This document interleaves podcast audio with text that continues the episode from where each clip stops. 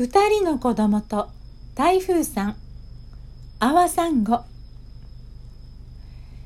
台風の日に二人の子供が家の窓のところから空を見上げていました。台風って誰かが怒って泣いてるみたいだね。男の子が言いました。何か悲しいことがあったのかもしれないね。女の子が言いました。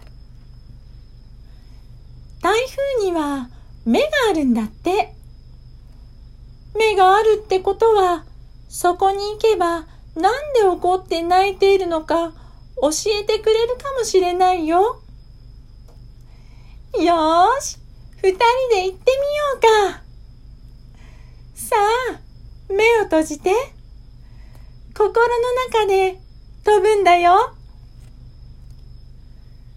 二人は目を閉じて、心の中で手をつないで、台風の目に向かって台風さんに会いに空に飛んで行きました。途中、何度もその風の強さにくるくると飛ばされてしまいましたが、心の中なのでどうとでもなります。少し怖がり始めた女の子に男の子が言いました。大丈夫楽しめばいいんだよ恐れてはいけない僕が必ず守ってあげるからほらうまく風を飛んで笑って台風さんに会いに行くんだ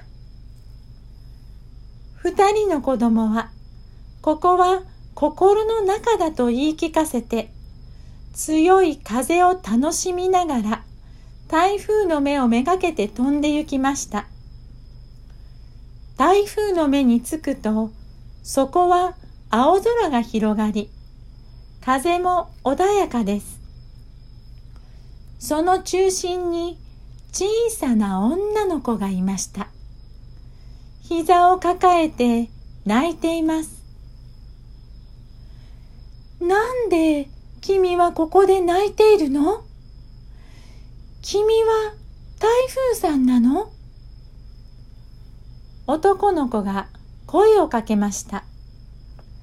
その子はびっくりしたような顔で二人を見てしばらくして顔を伏せたまま答えます。私は水の精霊なの。地球さんの上で大きな力が生まれて、その力を安全に逃すために台風になったの。地球さんの上で暮らす人間さんが地球の大気にストレスをかけている。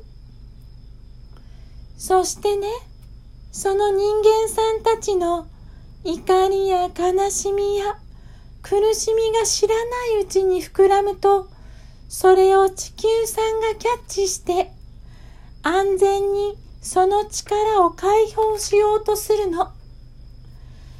そして、私たちがその力を放散するために台風になるの。それは地球さんと人間さんに必要なことだから、私たちはいつも喜んでその役目を引き受けるわ。だけどね、いつも私たちに向けられるのは、まるで私たちが悪者のように、その被害や影響を心配したり、不安な気持ちが多くの人間さんから向けられるの。私たちはこれでもできるだけ安全にその力を放散するために一生懸命尽くしているの。それなのにいつもそんな風に思われて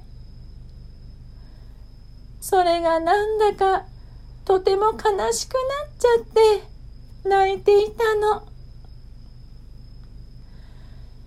そうだったの。ごめんなさい。私たちもそう思って台風さんを見上げていたわ。本当はありがとうをあなたに伝えなくちゃならないのに。二人は顔を見合わせ、泣いている水の精霊のその女の子の頭を撫でながら抱きしめました。ありがとう、ありがとう、水の精霊さん。地球さんと僕たち人間のためにこうして働いてくれて。二人が心を込めてありがとうを伝えると泣いていた精霊さんにとびきりの笑顔が戻りました。水の精霊さんは本当のことが分かってもらえて、そして自分の仕事にありがとうを届けてもらえて嬉しくて嬉しくて、二人の周りを水の雫となってくるくると螺旋を描いて飛んでいます。その雫が太陽の光に照らされてダイヤモンドのように綺麗でその美しさに二人はうっとり。二人は水の精霊さんに、これからは台風が生まれた時は、その大切な仕事を引き受けてくれた君の仲間に、できる限りのありがとうを届けると約束をしました。水の精霊は嬉しそうに笑って、大丈夫。私はもうすぐ温帯低気圧に変わるから。二人とも飛んできてくれて本当にありがとう。ありがとうね。私の仲間が台風になった時、二人のありがとうをこうして届けてあげてね。